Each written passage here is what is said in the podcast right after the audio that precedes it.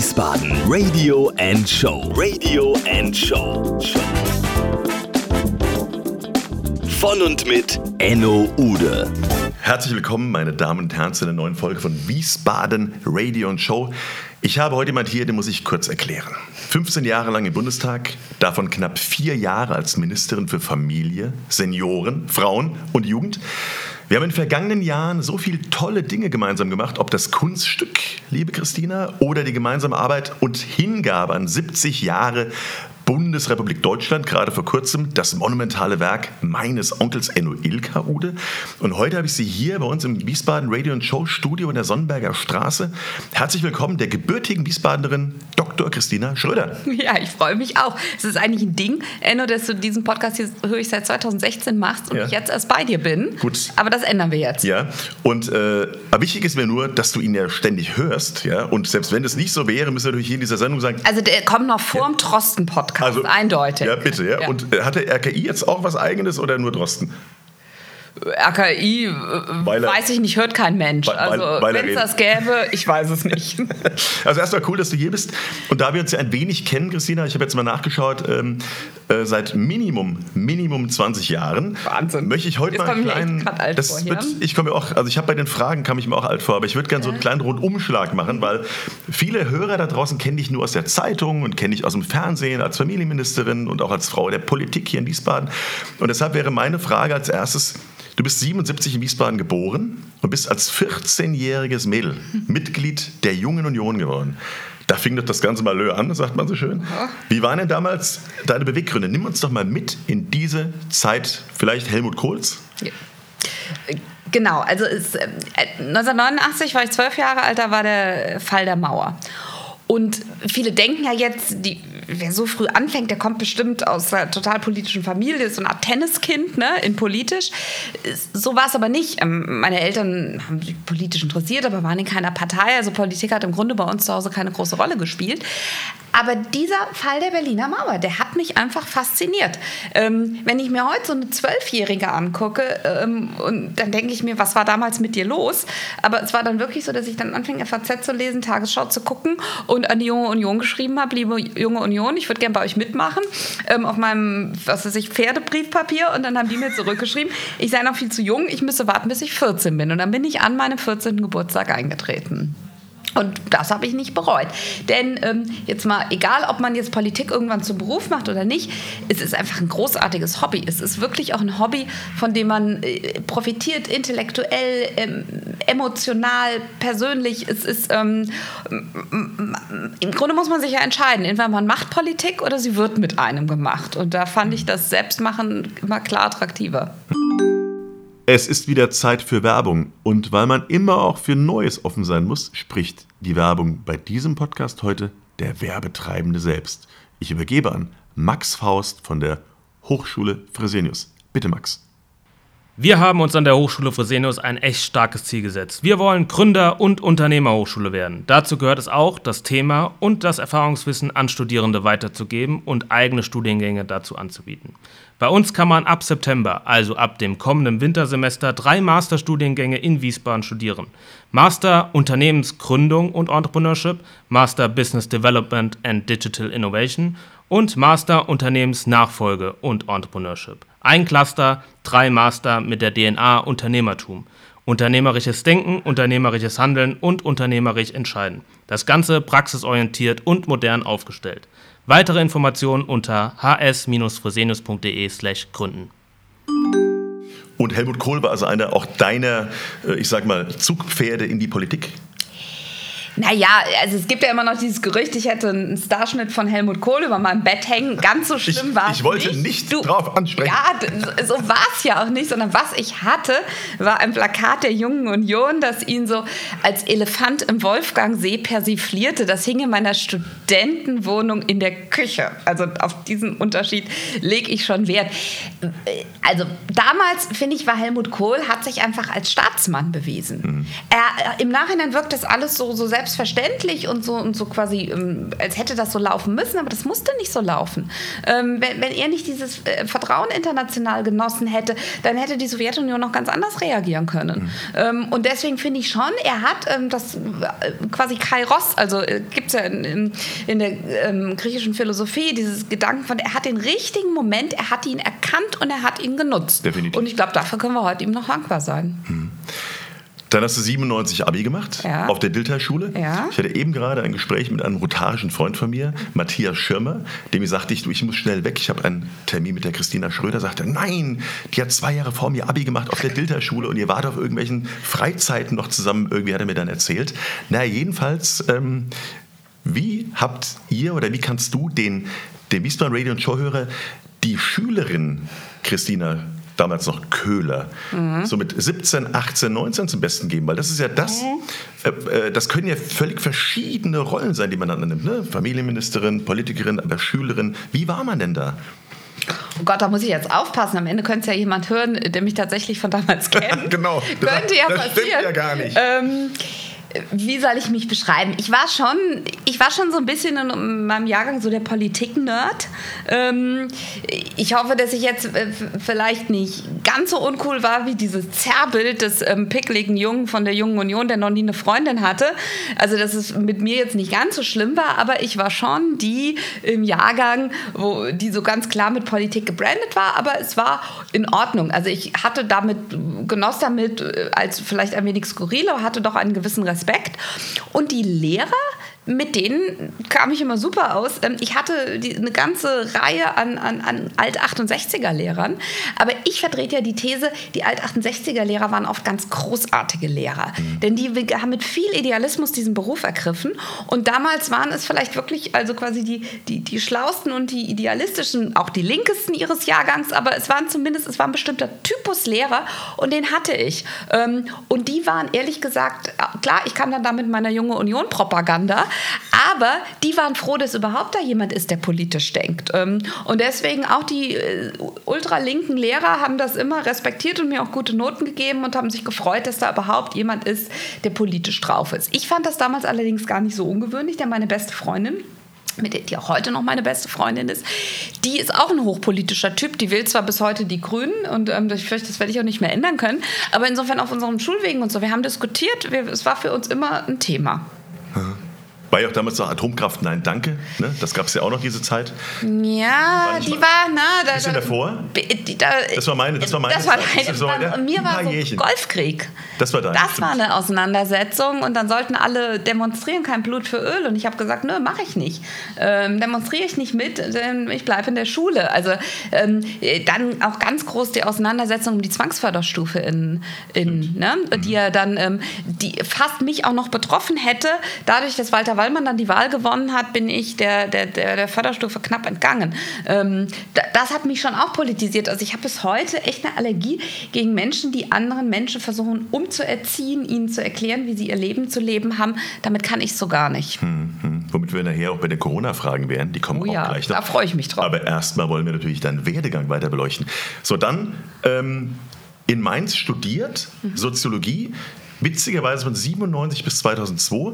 Weißt du, wann ich in Mainz studiert habe? Hm? Von 97 bis 2002. Och. Und wir haben uns nicht einmal dort getroffen. Das ist Kann jetzt, das denn sein? Aber im Nachhinein hat es ja gerade so eine das ist ja, Tragik. Ist ja, ist ja grandios tragisch, oder? Oder wir sind uns begegnet und haben uns nicht beachtet. Nee, damals gab es ja diese tollen Muschelpartys, das weißt du ja auch noch. Ja, ne? ja, da war ich auch durchaus. Und dann diese Asta Sommerfest. Asta Sommerfest, die Medizinerpartys. Und wir waren ja, im Revi, in dem, in dem Revi vorne. Ja, guck, du warst, du warst im vornehmen Revi, ja. ich war im Philosophikum. Siehst du ja. So kam Ach, das. Philosophikum. Wie hoch das schon wieder geht. Ja.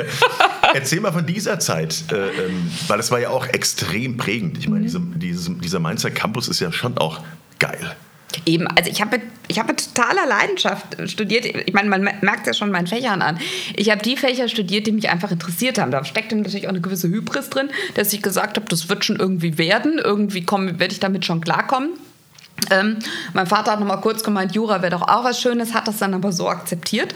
Und dann habe ich halt diese Fächer studiert und ich habe es geliebt. Ich fand wirklich, ähm, ich habe auch viel Studium Generale gehört. Also ich hatte zum Glück, würde ich jetzt im Nachhinein sagen, schon ein Bewusstsein dafür, dass ich mich wahrscheinlich nie wieder später im Leben werde so umfassend ähm, auch mal Dinge aufnehmen können, die, die mich einfach interessieren. Ich habe äh, gerade auch in der Philosophie, ich bin dann schnell zur Erkenntnistheorie gekommen, dann habe ich Logikkurse gemacht, ähm, dann habe ich mich mit der ganzen Erkenntnistheorie von den Skeptikern ein bisschen zum Wiener Kreis befasst. Also das war schon, das war cool. Das habe ich geliebt und hat ja dann auch eigentlich gedacht, das ist mein Ding, ich mache eine wissenschaftliche Karriere. Ähm, und ich, ich, will hier irgendwie schauen, dass ich hier ähm, promoviere, habilitiere und in diese Richtung gehe. Ja, und dann aber, als ich gerade mitten in meiner Diplomarbeit saß, ähm, hat dann Hannelore Röntsch, die, die ähm, damalige Wiesbadener CDU-Bundestagsabgeordnete, gesagt, dass sie aufhört. Und dann wurde recht schnell die Frage an mich herangetragen, ich war damals Kreisvorsitzende der Jungen Union, ob ich mir vorstellen könnte, das zu machen. Und da habe ich schon erkannt, dass das jetzt eine einmalige Chance ist. Ich konnte jetzt mein Hobby zum Beruf machen. Damit rechnet man ja nicht. Und wer, wer kann das schon? Und habe dann doch schnell gesagt, ja, also die, die Chance ergreife ich jetzt, weil ich auch zum Glück mit meinem Studium fertig war. Ich glaube, wenn ich ein Jahr noch gebraucht hätte, ich hätte es nicht gemacht. Das wäre mir zu risky gewesen. Aber so hat das ja dann gerade gut gepasst. Mhm. Und jetzt, das war 2002, ne? Ja. Und äh, dann Mitglied des Bundestages, dadurch ja, ja auch. Ja. Ähm, was hat dir das für all deine nächsten Jahre an Erfahrung gebracht, so jung solch ein noch nicht Amt, sondern erstmal eine Mitgliedschaft im Bundestag äh, angetreten zu haben? Gerade im Nachhinein. Ja, da wird man natürlich schon ins kalte Wasser geworfen, in vielfacher Hinsicht. Also allein schon äh, dann als, als 25-Jährige, äh, du stellst ja dann sofort Mitarbeiter ein und, und führst ein Büro. Dann hat sich, äh, hat sich auch schon nach einigen Monaten mit einem Mitarbeiter herausgestellt, dass dessen ähm, mangelnde Performance wohl daran lag, dass er seine Hauptzeit benutzt hat, um ähm, sich, sich Pornos ähm, anzugucken. Und dann musste ich damit ja auch irgendwie umgehen. Ähm, der saß in Berlin oder saß der hier? Der saß in Berlin. Berlin. In Berlin. Hatte komische Arbeitszeiten, hat sich dann im Nachhinein etwas erklärt. Ja. Die Server in Amerika, die haben dann bessere Performance. Ich, ja, vielleicht wollte er auch allein sein. Ich will gar nicht weiter drüber reden. Auf jeden also Fall. Den, Namen, den verlinken wir dann in den Show Notes. so, ne, also mit, mit, das war so einer meiner ersten Herausforderungen in der Mitarbeiterführung. Ähm, äh, das ist das eine. Dann politisch habe ich, glaube ich, schon von Anfang an die richtige Strategie verfolgt und habe gesagt, du musst sehen, dass du dir ein Thema suchst. Gerade so als einfache Abgeordnete hat man schon die Chance, auch durchzudringen, aber da muss man halt auf seinem einen Thema auch gut sein und auch was zu sagen haben. Dann ist das nicht ganz einfach, aber dann kann man schon sowohl äh, gesetzgeberisch was beeinflussen und dann kann man damit auch in einem gewissen Maße ähm, ähm, kann man dann durchdringen ähm, medial. Und ähm, ich, nach einem Jahr bin ich dann in den Innen Innenausschuss gewechselt und da habe ich dann sehr schnell mein Thema gefunden. Das war nämlich das Thema Integration, Islam, Islamismus. Das war damals noch ein Thema, über das sehr wenig geredet wurde. Ähm, und gerade äh, wenn darüber geredet wurde, dann oft so rein aus einer juristischen oder aus einer polizeirechtlichen Perspektive. Was, was brauchen wir für einen Grenzschutz oder so? Das sind alles wichtige Fragen, aber ich habe es halt aus einer soziologischen, aus einer gesellschaftspolitischen Brille betrachtet. Was ähm, ist das, was wir von allen verlangen wollen, die hier in Deutschland leben? Wie können wir das begründen? Wie können wir das legitimieren? Wie, wie können wir das auch erreichen, dass alle sich daran halten. Ähm, so, und das hat dann gut funktioniert. Ähm, das ist auch ein Thema, das mich bis heute beschäftigt. Ich kann mich daran erinnern, wir waren in Freudenberg, im Schloss Freudenberg. Ja. Da hast du damals noch die Kamingespräche gemacht. Ja. Und dann zu dem Thema. Und hast auch, auch, ja. und hast auch geladen und eingeladen. Das mhm. waren hervorragende Gespräche, auch sehr streitbar teilweise, mhm. ja, auch, im auch im Nachhinein, Presse und so weiter. Aber das war eine tolle Zeit. Stimmt, jetzt, wo du sagst, fällt es mir auch wieder ein. Hat dann auch meine ersten Bedrohungen. Da gab's, ja. ich habe eine, eine islamistische Zeitung. Ähm, äh, die, die hat ähm, den Holocaust einfach mal eben geleugnet. Ähm, das habe ich im Bundestag in der Rede ähm, darauf hingewiesen und haben die mich bedroht, hatten mich auf ihrer Titelseite. Ähm, und das war heftig, ähm, denn die, die, haben Gott geschrieben, sie würden sich sehr große Sorgen um mich machen, dass ich sehr krank werden würde und bald im Bett liegen müsse. Oh da war ich 25 oder 26. Das fanden auch meine Eltern nicht so witzig. Ähm, also in, insofern, äh, das war dann schon, das wird ja dann auch schnell, geht das gleich, ähm, wird das gleich heftig, mhm. das mhm. Thema. Und 2007 ja. war dann, äh, kam dann so eine Art Anruf, hey Christine, was machst du die nächsten vier Jahre? Wir brauchen eine... 2009. Das war 2009? 2009, 2009 genau. bis 2013. 13, okay, da habe ich, hab ich hier einen Vierer. Egal. Drin. Also 2009 bis 2013 kam äh, dann die Berufung zur Bundesfamilienministerin. Ja. Wie? Jetzt muss ich mir, weiß ich, ich, ich habe ja auch schon ein bisschen was erlebt im Leben, aber das stelle ich mir doch extrem vor Äh, wie läuft sowas? Wie, wie kommt da ein Anruf? Muss, wird man da irgendwo einbestellt? Muss man sich da was anhören? Erzähl doch mal. Ja, das war heftig. Also, es war ein Freitagnachmittag. Ähm, ich wollte gerade ähm, losfliegen oder musste in einer halben Stunde los zum, zum Flughafen, weil ich hier freitagsabends ähm, Sonnen, ich glaube, es war der Weihnachtsmarkt in Sonnenberg, den ich eröffnen wollte. Äh, nicht in Sonnenberg, Quatsch, in Frauenstein. Die haben ja so einen schönen Weihnachtsmarkt. So. Und ähm, dann äh, habe ich noch im Fernsehen gesehen, Franz Josef Jung ist zurückgetreten. Man muss sich ja bewusst machen, der war damals Bundessozialminister ganz kurz. Aber ist ja zurückgetreten wegen einer Angelegenheit als Bundesverteidigungsminister in der Legislaturperiode zuvor. Also das war ja gerade am Anfang der Legislaturperiode. Da habe ich noch gedacht, ach Mensch, Franz Josef Jung tritt zurück, ist ja ein Hesse, äh, ist ja spannend, wer wird denn wohl neuer Bundessozialminister? Ähm, und habe da wirklich im Traum nicht an mich gedacht, dass es irgendwas mit mir zu tun haben könnte. Und dann kam mein Büroleiter rein und meint, ähm, ja, also da ist, da ist Angela Merkel am Telefon. Und da habe ich gesagt, sehr witzig. Und dann hat er gesagt, nee, wirklich. Ähm, und dann bin ich halt rangegangen, dann hat sie gesagt, ja, also ob ich mir vorstellen könnte, Bundesfamilienministerin zu werden. Und hat mir dann eben erklärt, dass Ursula von der Leyen, die zu dem Zeitpunkt noch Bundesfamilienministerin war, dass die jetzt die Nachfolge von Jung antritt und ich dann ähm, das doch machen könnte. Und dann habe ich ihr sofort äh, sehr spontan gesagt, nee, das kommt jetzt absolut nicht in Frage. Denn wir hatten gerade drei Wochen zuvor die Einladung zu unserer Hochzeit verschickt. Ich habe ähm, ja, wie so viele Menschen, ähm, auch meinen Mann an der Arbeit kennengelernt. Ähm, also mein Mann und ich waren seit 2003 zusammen. Ähm, es war jetzt 2009 und wir wollten jetzt ähm, heiraten. Und dann, ehrlich gesagt, wollte ich dann auch Kinder bekommen ähm, und wollte dann jetzt nicht nochmal vier Jahre warten. Das war für mich ein ganz klarer Plan. Und äh, dann dachte ich mir, also ich, so toll so ein Angebot ist, aber ich werde jetzt nicht unsere Familienplanung nochmal komplett um vier Jahre aufschieben. Denn ehrlich gesagt, ich wollte damals schon gerne drei und das war mir schon klar, da sollte man jetzt nicht nochmal vier Jahre warten. Ähm, und dann hat sie gesagt, ja, aber das, das sei doch jetzt kein hinreichender Grund, ähm, das sei doch jetzt schon eine große Chance und warum denn nicht auch als Bundesministerin ein Kind bekommen können. Sie hat es noch nie gegeben, also wie soll denn das gehen? Kann man ja überhaupt nicht irgendwie, äh, Elternzeit und so ist ja alles nicht möglich, wie soll ich das denn machen? Ähm, ja, also sie würde schon appellieren, dass ich es mir nochmal überlege. Und dann habe ich gesagt, naja gut, überlegen kann ich es mir ja meinetwegen nochmal. Und dann hat sie mir eine Stunde Zeit gegeben. Ähm, und dann habe ich meinen Mann angerufen, der war nicht erreichbar. Dann ich, der war zu dem Zeitpunkt gerade seit ein paar Monaten parlamentarischer Staatssekretär im Bundesinnenministerium. Oder damals war er noch gar nicht mein Mann, mein Freund, mein Verlobter, wie man will. Und dann habe ich bei ihm im Büro angerufen und die haben gesagt, er hätte gerade ein Gespräch mit dem griechischen Botschafter. Und da habe ich gesagt, jetzt reich ihm sofort Zettel rein, dass er sofort dieses Gespräch abbrechen muss. Und ich habe mich in der Zeit dann auf den Weg gemacht und bin ins Bundesinnenministerium gefahren. Als ich dann da ankam, hatte er sich dann aus diesem Gespräch, hat er das irgendwie unter Vorwand abgebrochen und da waren von den 60 Minuten schon, schon 25 oder so vorbei.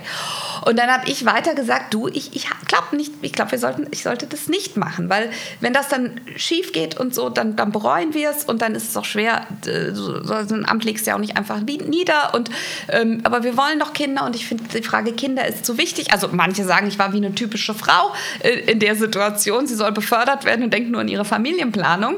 Ähm, aber es war so, dass und dann so langsam habe ich mich dann, habe ich dann Argumente an mich rangelassen dafür. Ähm, meine Eltern haben angerufen, es ging damals auch irgendwie dann nämlich schon über den Ticker, so, also dass ich äh, eventuell das werden würde. Und haben gesagt, wir, wir helfen doch, wir unterstützen. Ähm, mein Mann hat gesagt, wenn du diese Chance jetzt nicht ergreifst, dann wirst du noch nicht mal mehr stellvertretende Klofrau. Mach es doch. Angela Merkel hat noch zweimal angerufen hat gesagt, ähm, jetzt versuchen was, das kann man noch machen und ähm, mein Rückhalt, wir haben es damals noch gesiezt, mein Rückhalt haben sie. Ähm, gut, und dann habe ich zugestimmt. Ja, und habe gesagt, okay, dann wage ich das jetzt mal. Ähm, und das war schon am Anfang gerade auch bei mir erstmal mit gemischten Gefühlen verbunden, weil mir war schon klar, das ist jetzt eine echte Lebensentscheidung. Jetzt im Nachhinein würde ich aber sagen, gut, dass ich es gemacht habe. Ähm, es hat ja ganz gut funktioniert, also das Thema mit den Vereinbarkeit mit Familie und Beruf hat einigermaßen funktioniert. Es war hammerhart, aber es hat einigermaßen, auch weil unsere erste so ein Einsteigermodell war. Mhm. Ähm, und ich würde auch sagen, es wäre wirklich so, diese Chance nicht ergriffen zu haben, da hätte ich mich wahrscheinlich bis heute drüber geärgert. Das denke ich auch, ja. ja. Und kanntest du Angela Merkel vorher aus Berlin näher? Oder, oder wie, kam der, äh, wie, wie kam der Kontakt zustande, außer Hessen, Wiesbaden, vielleicht Frau? Sie kannte mich, sie hatte beobachtet, ich war damals ähm, Obfrau im BND-Untersuchungsausschuss. Das war dieser Untersuchungsausschuss, wo es um Murat Kurnatz in Guantanamo ging mhm. und wo die Zeugen ähm, waren Otto Schilly, Frank-Walter Steinmeier, Joschka Fischer, also der war damals ziemlich prominent. Und da äh, war so das allgemeine Urteil, dass ich das als Obfrau für die CDU gut gemacht habe. Und da stand ich, hatte ich damals eine gewisse Beachtung. Ähm, ich war Mitglied auch der Grundsatzprogrammkommission. Sie war damals auch Parteivorsitzende und da erkannte sie mich auch etwas. Ähm, und dann gab es wohl noch ein, zwei Leute aus ihrem direkten Umfeld, die gesagt haben, nimm die, die, die, die, die kann das. Hm. Die soll das machen. Es gab ja erstmal einen Aufschrei in der Presse. Unverheiratet, kinderlos, was soll das? Was soll, äh, ne? Ja. Ähm, jung. Jung, ja, genau. Dann zwei Tage später hatte die Bildzeitung irgendwie meine Hochzeitseinladung, weiß bis heute nicht, wer sie ihr gegeben hat. Dann wurde das so gedreht, hat sie, will sie jetzt heiraten, um, um, weil sie jetzt Ministerin wurde. Dann hat Volker Beck gesagt, das ist ja, ähm, das wäre ja die erste Zwangsehe in der Bundesregierung. Also das, das ging dann schon ganz schön zur Sache. Ja. Also Bild war voll damit in jedem Fall. Mhm. Und dann ähm, 2009 bis 2013 dieses Amt. Ähm, Nenn uns doch mal so richtig schöne Dinge, die du dort erlebt hast. Mhm. Und vielleicht auch mal was, wo du sagst, boah, das bräuchte ich jetzt echt nicht nochmal. Das war drüber. Mhm. Also drüber war auf jeden Fall, ich stand da ja schon krass im Feuer. Mhm. Ähm, ich gebe zu, daran, ich war daran auch nicht ganz schuldlos. Ähm, ich habe ja schon auch, ich, so, so, ist halt meine Herangehensweise an Politik. Ich finde, bei Politik geht es um Weltanschauung und die sollte man über die, die sollte man transparent machen und da sollte man drüber diskutieren. Ähm, und deswegen habe ich halt auch gesagt, dass ich mit bestimmten Grundannahmen äh, der Frauenbewegung da meine Probleme habe. Aber das haben halt viele bei einer Frauenministerin als Sakrileg empfunden. Und deswegen deswegen habe ich da sehr viel ähm, Wut und Hass auf mich gezogen. Ähm, und dann hatte ich ja noch zwei große ideologisch sehr umstrittene Projekte. Ähm, das eine war das Thema Betreuungsgeld ähm, das ja von der CSU kam, die Idee. Und ich muss aber sagen, eigentlich war das Betreuungsgeld eine ganz freiheitliche Sache. Denn es war ja die Idee, wir geben allen entweder den Rechtsanspruch auf einen Kita-Platz, der ab 2013 gilt, oder wir geben ihnen das Betreuungsgeld, das ja auch ab 2013 galt. Und es ging dabei ja um ein- und zweijährige Kinder. Manche dachten, da haben wir so gedacht, es ging um Kindergartenkinder. Nein, es ging um ein- und zweijährige. Wir haben einfach gesagt, jede Familie kann entscheiden. Entweder nimmt sie die Sachleistung, den Kindergartenplatz, oder nimmt sie äh, den, den Krippenplatz, oder nimmt sie das Betreuungsgeld, die Barleistung und organisiert damit die Betreuung selbst. Also je, je mehr ich gemerkt habe, mit welcher Verachtung da über Familien diskutiert wurde, umso überzeugter wurde ich vom Betreuungsgeld. Und die Frauenquote war ein Riesenthema, mhm. wenn du dich erinnerst. Mhm. Ähm, die hat ja, ja das hat mir ja eher, muss man, es gehört ja schon zur historischen Wahrheit, das hat ja eher Ursula von der Leyen, ähm, von, obwohl sie nicht mehr Frauenministerin war, als sie Frauenministerin war, war das kein großes Thema, aber als sie dann es nicht mehr war, hat sie es zum Thema gemacht und ähm, da, da habe ich gesagt, gesagt, ich, ich, mit meinem Staatsverständnis ist eine starre Frauenquote nicht vereinbar. Und ich finde es auch nicht richtig, von der Stahlindustrie bis hin zu den Medien überall den gleichen Frauenanteil vorzuschreiben. Das mache ich nicht. Ähm, solange ich Frauenministerin bin, wird es keine starre Frauenquote geben. Ähm, und mit diesen beiden Großpunkten, da ging es ganz schön ab. Ähm, und klar, äh, habe ich einerseits provoziert, finde, habe auch es oft gut bestanden, aber natürlich geht sowas auch an einen. Ähm, also da, das nimmt man schon auch mit und wenn dann immer irgendwie Hans-Ulrich Jörges im Stern hat mich dann als törichtes Mädchen bezeichnet. Manche haben versucht, das war noch vor Gutenberg, haben mir unterstellt, dass ich meine Doktorarbeit nicht selbst geschrieben hätte. Also das sind dann schon auch so Sachen, die, die nehmen, die fassen einen dann schon an. Ähm, auch, dass ich jeden meiner Sommerurlaube unter äh, drei von vier musste ich nach Hause und irgendeine Pressekonferenz geben oder so. Das ist schon heftig. Ähm, was toll war, war eben, dass ich zum das war natürlich schon die Zeit in meinem Leben, wo ich am meisten die Dinge, die ich gut fand, auch umsetzen konnte. Ähm, ich habe den Bundesfreiwilligendienst eingeführt, der bis heute ein, Riesenerfolgsmodell ist, auch für Ältere. Ähm, äh, das war ja ganz was Neues. das freiwillige soziale Jahr ist ja immer nur für Jüngere. Ich habe gesagt, warum machen wir es nicht auch für die 65-Jährigen offen? Und das machen jetzt sehr viele. Ich habe aber auch so kleine Sachen gemacht, die mir einfach am Herzen lagen. Zum Beispiel ähm, Sternenkinder. Ähm, es wird vielen ein Begriff sein, damit meint man Kinder, die tot zur Welt kommen. Ähm, irgendwann so zwischen der 12. und vielleicht 25. Schwangerschaftswoche. Ich wusste, dass es für diese Familien unglaublich schlimm ist, dass dieses Kind noch nicht mal, dass es quasi einfach als, als, ähm, als, als Totgeburt zählt oder vielmehr nicht als Totgeburt zählt, äh, sondern als Fehlgeburt zählt und damit noch nicht mal standesamtlich eingetragen wird. Ich habe eine Regelung geschaffen, gemeinsam mit dem Bundesinnenminister, dass wenn diese Eltern das wollen, sie zum Standesamt gehen können und diesem Kind einen Namen geben können. Und ich weiß, wie, und ich kann das auch nachvollziehen, wie wichtig das für so viele war. Und ähm, das war schon großartig, dass ich diese Dinge umsetzen konnte. Hm. Wenn du dir jetzt die Parteienlandschaft mal anschaust, mhm. du bist 91 in die Politik gegangen, mhm. da war ja einiges sehr, sehr viel anders als heute. Es gab mhm. noch wirkliche Volksparteien mit ähm, Wahlergebnissen weit über 40 Prozent. Und jetzt schaust du dir das heute an. Ähm, wie geht das weiter? Wie, wie, wie stehen wir in fünf oder zehn Jahren? Da zerklüftet das immer weiter. Ich meine, denke an das letzte halbe Jahr. Auf einmal die SPD auf einmal dann unter 10 Prozent. Wir haben eine AfD, wir haben eine Grüne. Was glaubst du, was passiert da gerade? Also ich glaube schon, dass das Geschäftsmodell Volkspartei so nicht mehr funktioniert. Ich glaube, es wird da immer noch ähm, Chancen geben, wenn man gute Leute hat, wenn man einen Punkt hat, den die Bevölkerung teilt, auch nochmal Ergebnisse über 40 Prozent zu bekommen. Aber wir müssen uns, wir als Union, äh, auf Ergebnisse in den 30ern oder vielleicht sogar drunter, äh, glaube ich, schon dauerhaft einstellen. Ähm, wobei ich trotzdem sagen würde, es ist trotzdem unsere Aufgabe, dagegen anzukämpfen. Ähm, und da hadere ich auch ein bisschen mit meiner eigenen Partei. Ich finde, dass wir uns in den letzten Jahren ganz schön vor, vor vielen weltanschaulichen Debatten weggedrückt haben und einfach gesagt haben, oh, das machen wir halt mal so das, was irgendwie so der, der goldene Mittelweg scheint. Aber der goldene Mittelweg ist halt auch oft einfach nur eine, quasi ein Durchschnittswert und relativ unpolitisch. Ähm, ich finde schon, dass wir sagen müssen, für welche Werte wir stehen ähm, und äh, dafür kämpfen müssen. Und ähm, gerade das ja, gerade das, das Liberale, ähm, muss ich sagen, finde ich, hat die Union in den letzten Jahren ein bisschen verloren. Hm. Obwohl ähm, die FDP es nicht wirklich annehmen kann gerade und umsetzen ja, kann. eben wenn, wenn die FDP, ich bin ja, gebe ja zu, ich habe eine gewisse Schwäche für die FDP. Ich ähm, finde immer noch, dass die liberal, wenn deren Innenpolitik nicht wäre, wäre das eine sehr sympathische Partei. Sind sie auch so, aber auch so. ja. ja. Na, also die Innenpolitik kann ich so gar nicht, aber ansonsten finde ich, haben die viele gute Punkte. Ähm, aber ich finde auch, die Union braucht einen starken liberalen Flügel. Es mhm. ist nicht die Aufgabe des, Men des Staates, die Menschen umzuerziehen. Gerade in der Familienpolitik nicht, auch nicht in der Frauenpolitik. Ähm, es, es, ist auch nicht die Aufgabe des Staates, ähm, Mietobergrenzen einzuführen. Also all diese Dinge, da, da würde ich mir manchmal etwas mehr ja, etwas mehr Profil von meiner eigenen Partei wieder wünschen. Mhm. Jetzt hast du gerade das, äh, ich nenne es mal das Gängeln der Politik des Bürgers ein bisschen ausgeführt. Bei Corona hatten wir das jetzt ja gerade aktuell. Ne? Ich nehme jetzt einfach mal diesen Punkt auf. Eigentlich sollte er ein bisschen später kommen. Ähm, viele fühlten sich ein bisschen gegängelt. Man weiß nicht so genau, äh, ist die Politik, die da gemacht wurde, erfolgreich? Ist sie es nicht? Es gibt viel Unsicherheit. Es gibt Demonstrationen, es gibt Demonstrationsverbot, es gibt jetzt wieder Quarantäne. Ähm, was sagst du dazu?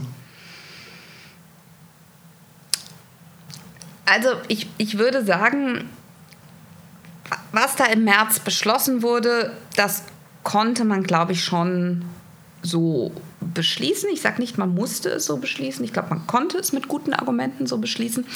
Es war ein Weg großer Vorsicht, äh, großer ähm, Risiko, ein, ein möglichst risikoaverser Weg, aber das kann ja unter dieser starken Unsicherheit, unter der man im März gestanden hat, vielleicht war das auch tatsächlich der verantwortungsvollste Weg. Was mich schon damals irritiert hat, war ehrlich gesagt im März weniger die Politik, sondern mehr, dass ich so ein komisches äh, Vibration in der Bevölkerung wahrgenommen habe, mhm. dass ich so das Gefühl hatte, man geradezu nach, nach möglichst strikten Grundrechteingriffen geschrien. Und ich meine, es, es waren Grundrechteingriffe mhm. und zwar drastische, wie wir sie noch nie seit dem Zweiten Weltkrieg hatten.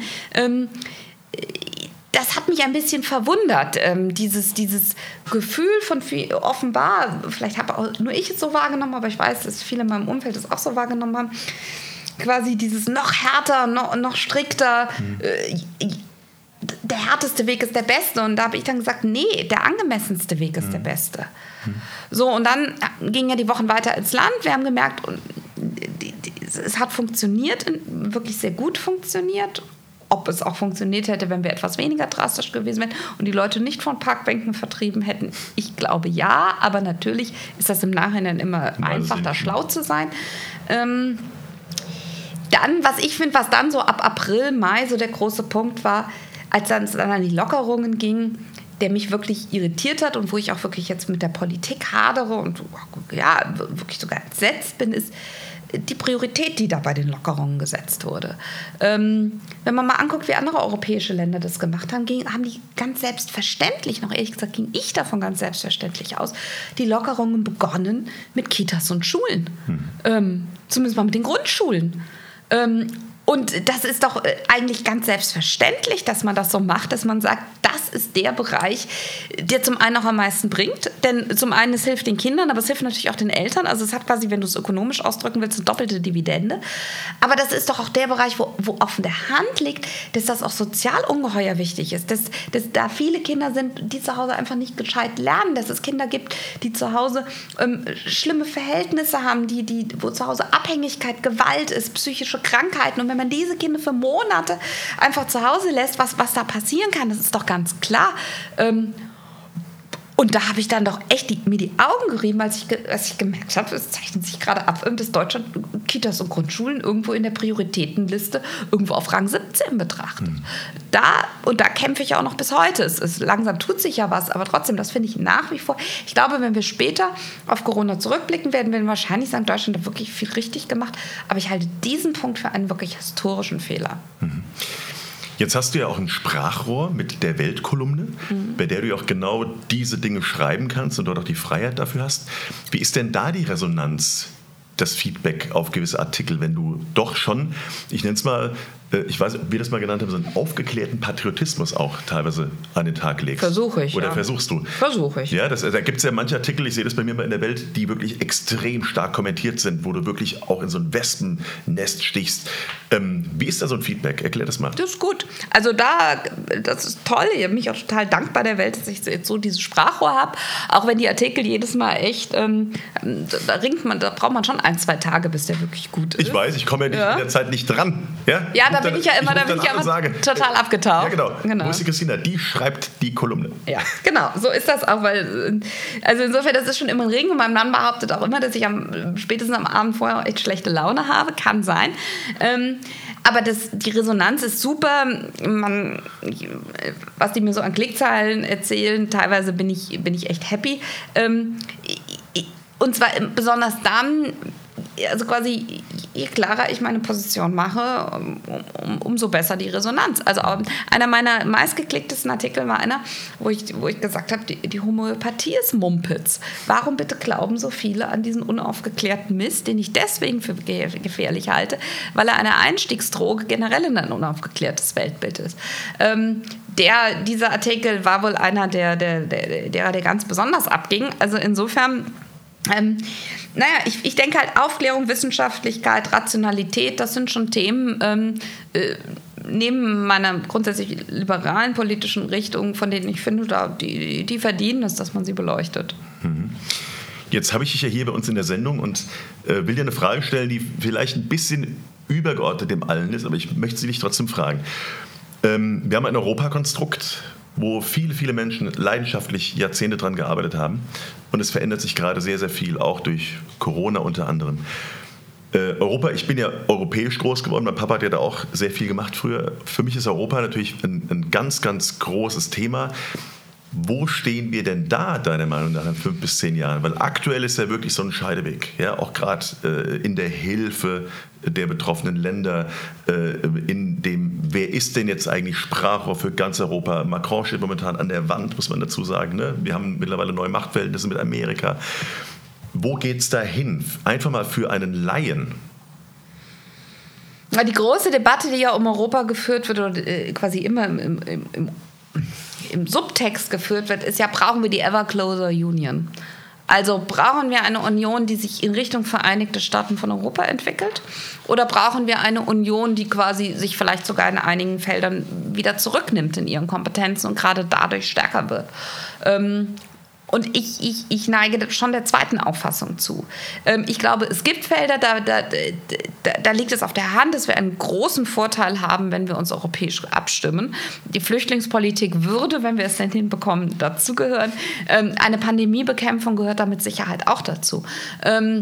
Dennoch finde ich, dass die Europäische Union kritisch bei jeder Frage hinterfragen muss, ähm, ist das etwas, was wir wirklich auf europäischer Ebene regeln müssen oder was nicht genauso gut die Nationalstaaten regeln können. Und ähm, wenn ich mir angucke, ähm, was da in Großbritannien passiert ist, war das ja genau der Vorwurf an die Europäische Union, dass sie, dass sie Dinge geregelt hat, äh, die, die man überhaupt nicht besser auf der hohen Ebene regeln kann, sondern die man genauso gut nationalstaatlich oder vielleicht sogar drunter regeln kann. Ähm, und äh, wenn man das quasi ignoriert und sagt, und gerade jetzt und erst recht und ever closer, dann glaube ich, wird der, wird die, ähm, äh, dann wird der Rückhalt für die EU weiter schwinden. Aber eigentlich ist ja jetzt gerade eine Situation mit der Pandemie, ähm, wo wir auch eine Chance hätten, dass Europa sich bewährt. Hm, sehe ich genauso.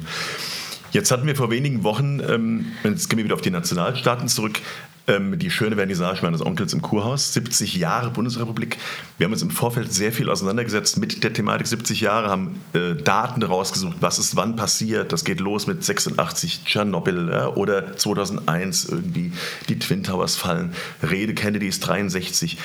Ähm, da sind wir richtig aufgeblüht, wir beiden, weil äh, ähm, diese Frieden- und Freiheit-Nummer, dass wir 70 Jahre lang in Frieden und Freiheit leben, was wir noch nie vorher hatten, wir wussten nicht damals, als wir geredet haben, was ein Jahr, zwei Jahre später so passiert. Ne? Und wenn man jetzt so darauf äh, zurückblickt, ja, was waren denn so deine Learnings jetzt aus diesen 70 Jahren in Frieden und Freiheit? Was, was kam da für dich neu in Erinnerung?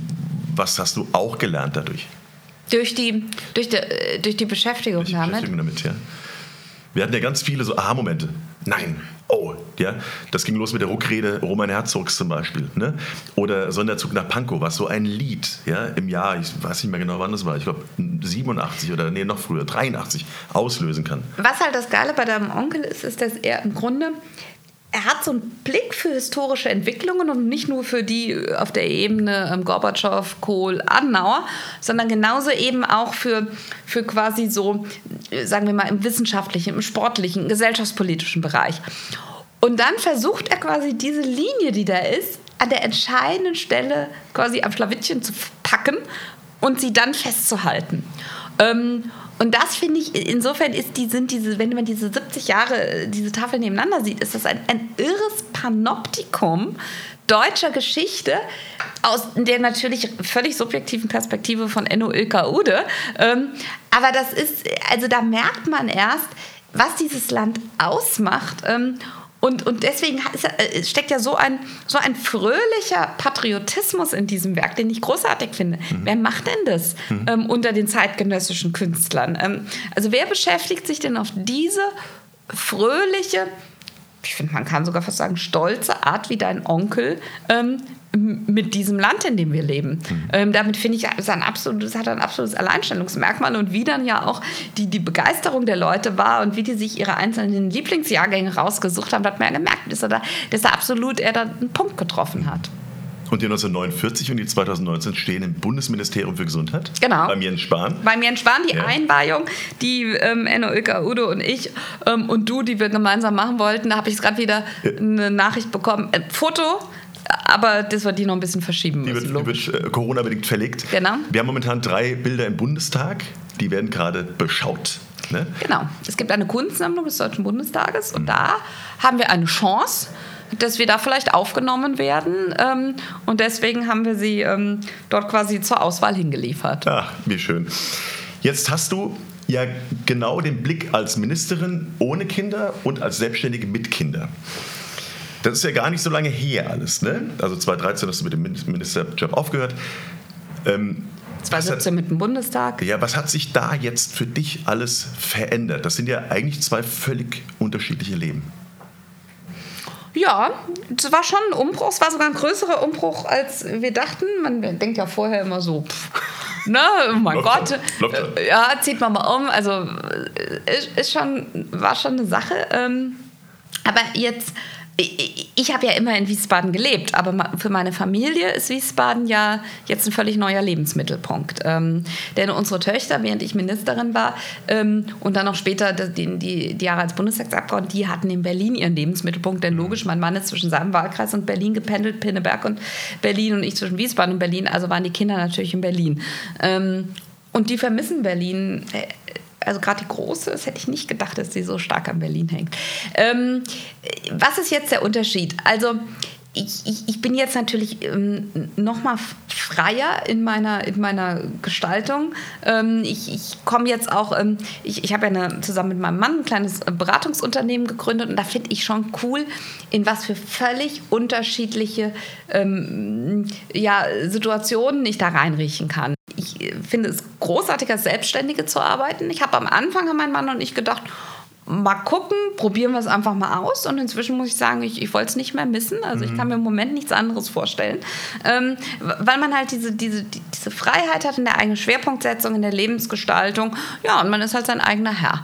Ähm, mein Mann allerdings hat mich ja inzwischen ähm, quasi ähm, verlassen, allerdings zum Glück nur in der GmbH und nicht sonst, ähm, weil er jetzt zur Schufa gewechselt ist. Die Schufa sitzt ja in Schierstein.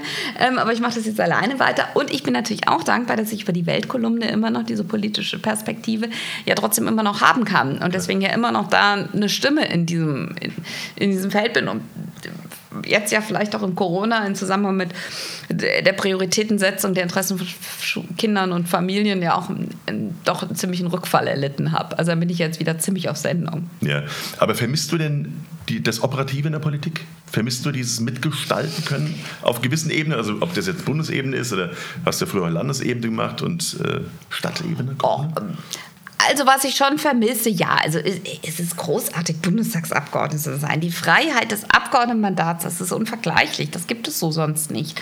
Ähm, das vermisse ich schon. Andererseits, ich habe es jetzt 15 Jahre gemacht, mein Mann auch. Und wir waren uns einfach einig, wir wollen das nicht auf Lebenszeit betreiben. Wenn man es aber nicht auf Lebenszeit betreiben will, dann muss man aufpassen, dass man noch in, zu einem Zeitpunkt rausgeht, wo man auch noch wirklich was Zweites starten kann. Mhm. Ähm, und ich glaube, den Zeitpunkt haben wir ganz gut erwischt. Und deswegen, ja, durchaus manchmal ein bisschen Wehmut, aber wir zweifeln überhaupt nicht dran, dass das die richtige Entscheidung war.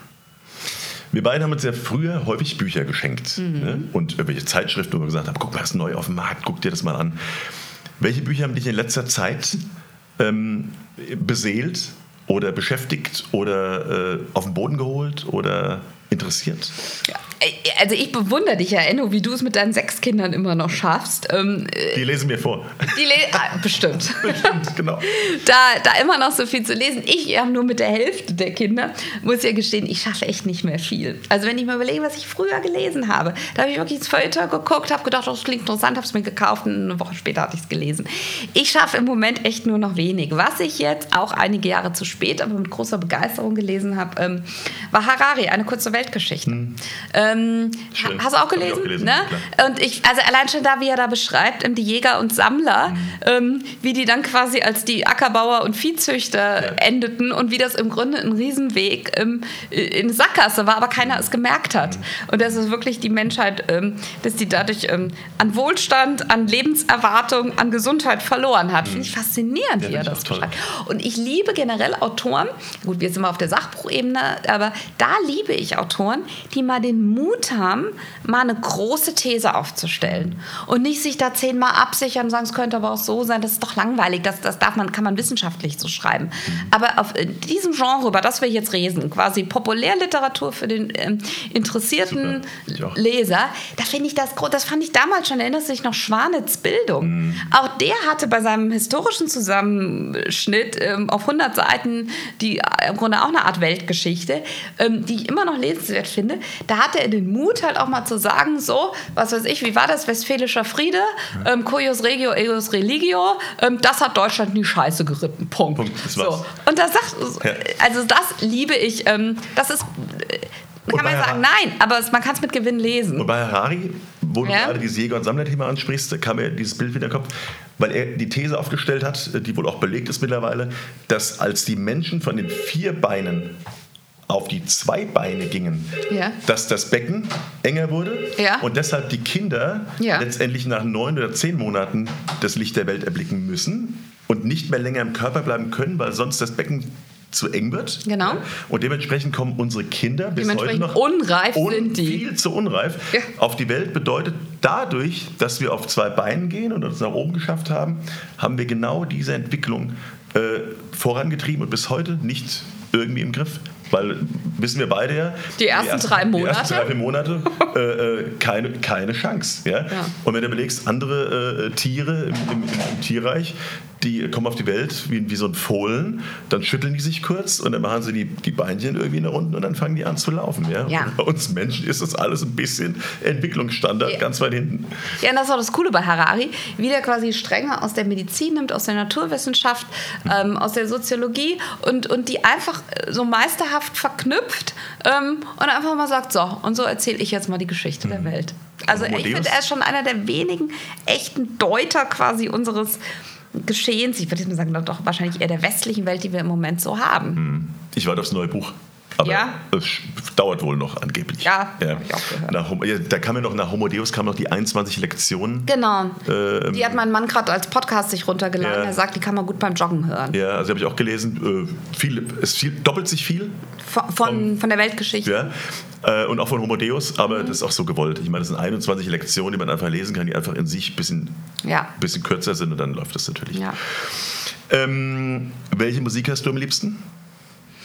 Ach, das ist so ein, so ein dusteres Kapitel in meinem Leben. Ähm, Jetzt kommt's. Oh, oh, wir fragen mal, wenn du tanzen willst. Wenn, Nein, die Dus- das, Ja? Dus- das Düstere daran ist jetzt, ich da ehrlich gesagt mich nicht mehr weiterentwickle und ich immer noch meine Musik höre, die ich, ähm, die ich ähm, Ende der 90er gehört habe. Das ist so ein bisschen peinlich. Ähm, und, und damals habe ich dann wiederum die Musik aus den 80s gehört und die höre ich immer noch gerne. Ja? Also ich finde immer noch großartig die Pet Shop Boys und so weiter. Ähm, und ich hatte immer so eine, so eine kurze, so rund um die Mitte der 90er so eine kurze Schwäche für, für Rosenstolz. Und ich finde auch Auch Rosenstolz cool. kann man immer noch. Also die Texte von denen, die sind echt 1A. Und gerade damals hatte man ja öfter mal Liebeskummer, ne? Da ist Rosenstolz einfach perfekt. Ja, das bringt dich noch mehr runter. Ja, ja, So, ja, die Welt- die aber dadurch kann man es auch wieder. Genau. Ähm, jetzt sind wir auch im Wiesbaden-Podcast, ja, was nicht heißt, dass wir das natürlich immer mal aufbauen und Europa und äh, Deutschland beleuchten. Aber wenn du an Wiesbaden denkst, äh, Christina, was kommt dir da in den Sinn? Denk an Heine, denke ich an Deutschland in der Nacht. Ja. Da bin ich um den Schlaf gebracht. Ich finde, Wiesbaden ist eine der, der, der lebenswertesten Städte in Deutschland. Ähm, äh, also erstmal natürlich schon mal ganz grundsätzlich, hier waren die Römer und wo die Römer waren, ist auch Kultur. So, das ist erst schon mal ein Punkt eins. Bums. wichtiger Scha Also, wir, wir haben den Rheingau, wir haben das Rhein-Main-Gebiet mit, mit all seinen Chancen. Ohne das Rhein-Main-Gebiet wäre Wiesbaden vielleicht nur eine, eine, eine, eine etwas kleinere große Stadt, aber äh, dadurch, dass wir in dieses Rhein-Main-Gebiet eingebettet sind, finde ich, hat man hier wirklich das Gefühl von Metropolregion. Ähm, und naja, dass Wiesbaden schön ist, brauche ich hier, glaube ich, keinem er erzählen. Wiesbaden ist auch wohlhabend. Auch das, wenn man mal in Berlin gelebt hat, weiß man, dass das durchaus was bedeutet, in einer, dass man davon, dass das Lebensqualität bedeutet. Ähm, und deswegen finde ich schon, es hat ja einen Grund, warum wir nach 15 Jahren in Berlin gesagt haben, so und jetzt äh, machen wir unseren Lebensmittelpunkt zurück nach Wiesbaden. Mhm. Findest du Wiesbaden heute schöner als vor 20 Jahren? Ach, das ist eine schwierige Frage. Es gibt ja so, wenn man mit den Leuten spricht, die sagen, ach, dass die Michelsbergbrücke weg ist, boah, das ist Das- super. Weißt du, oder, oder, oder, oder, Ja. oder damals gab es Café Orient, das war noch Zeiten. Also äh, ähm, manche sagen, früher war Wiesbaden ja noch schöner und manche sagen, schau dir mal das RMCC an, ja? schau dir mal, wie gepflegt die Stadt ist, was mit den Villen passiert, wie toll. Alle, die herkommen, sagen, so eine Stadt, das ist ja klein Hamburg. Eben, also ich finde, dass sich vieles von dem, über das wir ba äh, baulich unendlich gestritten haben, dass sich das wirklich als gute Entscheidungen herausgestellt hat. Ähm, das RMCC ist ein Beispiel. Ich finde, was da jetzt am Kureck passiert, das macht auf mich auch einen guten Eindruck, wenn ich mir das angucke. Ich finde, wir haben die richtigen Entscheidungen getroffen ähm, rund um das Bowling Green. Was war das umstritten? Was wollten sich die Leute an die Bäume ketten? Ähm, äh, was wurde diese, über dieses Parkhaus diskutiert? Ich finde, wir haben, äh, es ist immer etwas mühsam in Wiesbaden oder vielleicht denkt auch jeder das in seiner Stadt. Aber ich finde, wir haben da viele richtige Entscheidungen getroffen. Ähm, und deswegen, ich finde, dass Wiesbaden noch lebenswerter geworden ist. Wo du gerade sagst, mühsam. Was fällt dir spontan ein, wenn du an die Wiesbadener CDU denkst? Oh ja. Gut, ja, Stichwort. Die Wiesbadener CDU hat echt ein schweres Jahr hinter sich oder vielleicht auch mehrere schwere Jahre.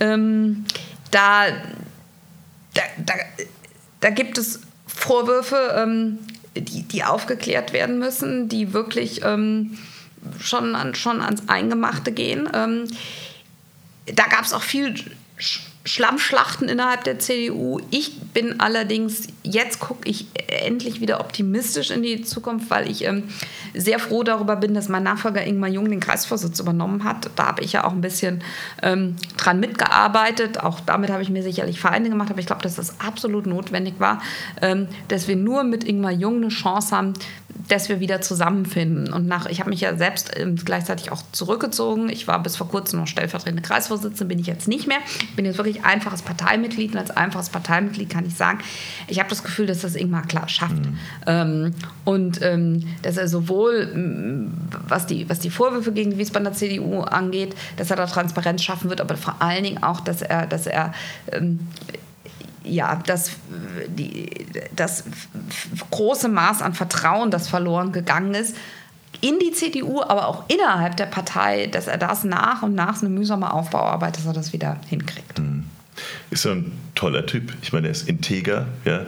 Er ist äh, witzig, er ist, er ist intelligent, er ist, er ist, ein toller Redner. Ja, finde ich ähm, auch. Ja, hochsympa hochsympathisch. Ja, ja ne, es ist großartig, wie er da. Wenn er immer das jetzt hört, was, der, der wird ausflippen. Wie er da wechselt zwischen seinem Winzersohn-Charme ja. dann zum, zum super kühl und glasklar argumentierenden Juristen. Ja. Und jetzt äh, im Bundestag hat er, eine, hat er eine Riesenrede gehalten vor drei, vier Tagen. Äh, auch Knaller, sehr eloquent. Muss ich mir angucken. Ja, guckst du dir an. Ja, ich schick, ich also ich bin echt sehr, sehr froh, dass Ingmar mein Nachfolger ist und finde, er macht das wirklich top.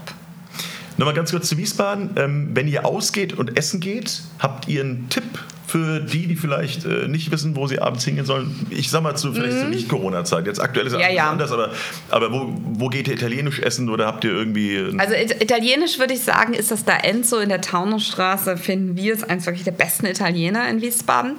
Ähm, ich gebe zu, ist, ähm, dass wir auch das Goldstein äh, sehr schätzen, mhm. ähm, weil es einfach toll gelegen ist und eine wunderschöne Atmosphäre hat.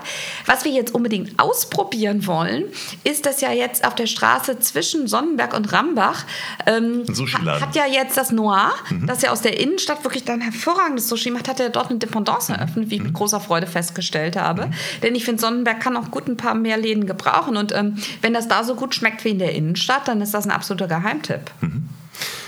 War ich auch noch nicht. Siehst du? Ja, ist auch relativ neu. Ich sehe immer nur den, auch den, also ich fahre oft vorbei und sehe Und denkst immer, man müsste da mal hingehen. Da reingehen, weil es einfach auch schön gemacht ist. Draußen ist schön verschnörkelt. Und ja, ihr könnt euch doch mal Mittagessen hierher holen. Also die ja. liefern jetzt wohl auch, habe ich gelesen. Müssen wir vielleicht heute mal ran direkt und bestellen da. Ja? Äh, geht, geht auf Kosten von Christina Schröder. Gibt es ja. Ruf da an. Ähm, vorletzte Frage, Christina. Ja. Und, ähm, Wie lange haben wir denn jetzt schon? Ich kann es dir gar nicht genau sagen.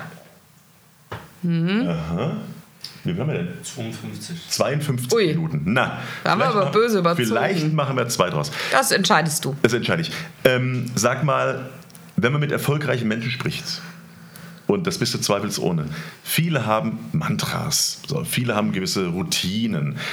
Gibt es irgendetwas, Sprichwörter, äh, Routinen, Morning Routines, was auch immer, mhm. wo du sagst, das ist mir so wichtig, wenn ich das nicht hätte, mhm. dann wäre vieles anders gelaufen sei es im sportlichen, mhm. geistigen. Gute Frage.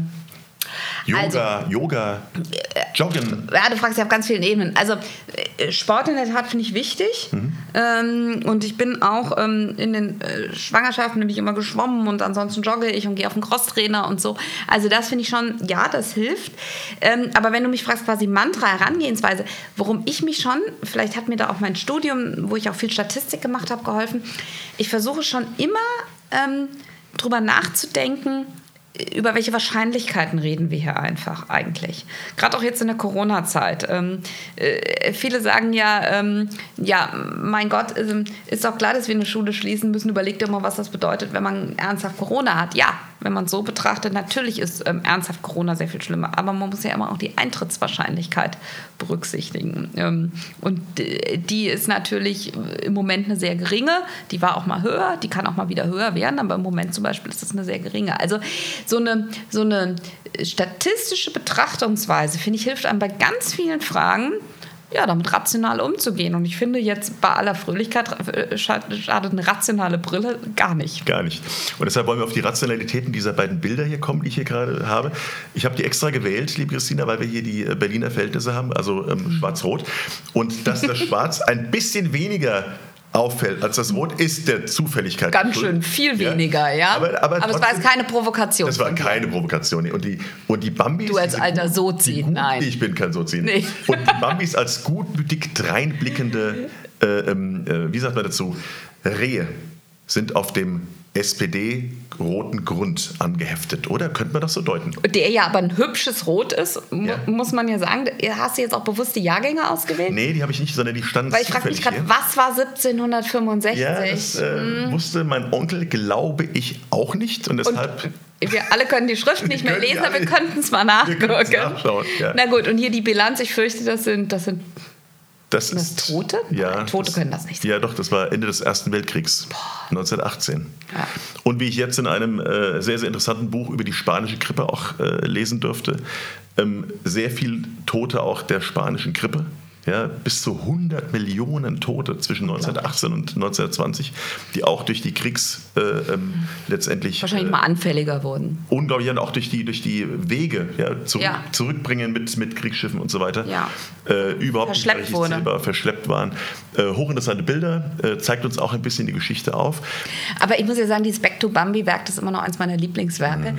Ich finde das so großartig, wie dieses Bambi da rauskommt. Mhm, ich auch. Ähm, und also in, in dieser Zusammenarbeit Zusammenstellung, ich, ich finde das einfach. Und auch, ich mag auch dieses Format von diesen Stelen so. Mhm. Ähm, das, ist, das, ist, das ist so schlank und elegant und dazu dann dieses, dieses freundliche Bambi. Ich, ich finde das einfach geil. Ja, wir machen gleich mal ein Foto davor. Ja, ja? okay. Und dann können wir das als Podcast-Foto nehmen. Was ist denn zum Kleid? Ah. Danke für deine Anwesenheit, für dein Kommen, für deine ehrlichen Worte. Wir sind jetzt fast bei der Stunde. Vielleicht machen wir zwei Podcasts draus. Das überlegen wir uns. Das war, entscheidet der Endung. Das entscheiden wir gemeinsam. Und ich würde dir, wenn du nichts dagegen hast, die Abschlussworte für diesen Podcast überlassen. Ich kann nur sagen, das ähm, hat Spaß gemacht, ähm, wie ich es auch nicht anders erwartet hatte. Und jetzt bin ich gespannt, ob sich das tatsächlich komplett jemand anhört. Ja, was für eine Frage. Danke euch da draußen. Bis zum nächsten Mal. Bye, bye. Das war Wiesbaden Radio and Show. Radio and Show. Von und mit Enno Ude.